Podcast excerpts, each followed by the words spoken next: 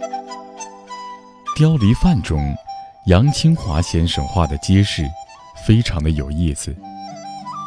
一排排的房屋，瓦片、屋檐、窗户、栏杆，一应俱全。房屋围出来的街巷中有行人、赶车的、挑担子的、骑驴子的、把孩子扛在肩上的。古时候的人活得有闲情。完全不像我们现在这样，越忙越赶，越赶越忙。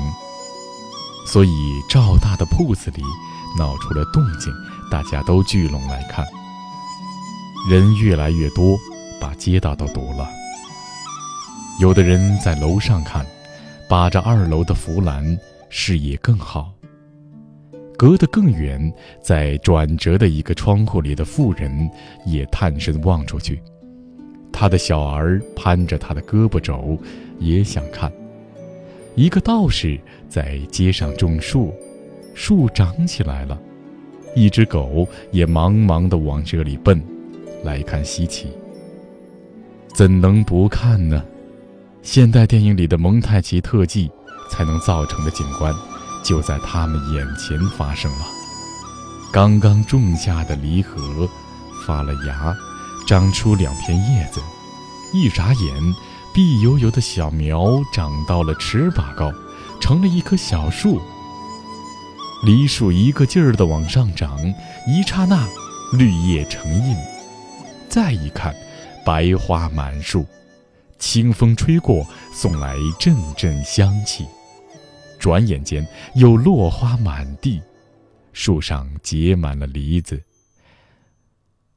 梨子就是这样种出来的。这是科普电影，展示梨子的生长过程。这梨子可以吃吗？吃呀吃呀，请大家吃，大家都来吃。好甜的梨呀！它摘了长，长了摘，没有个完。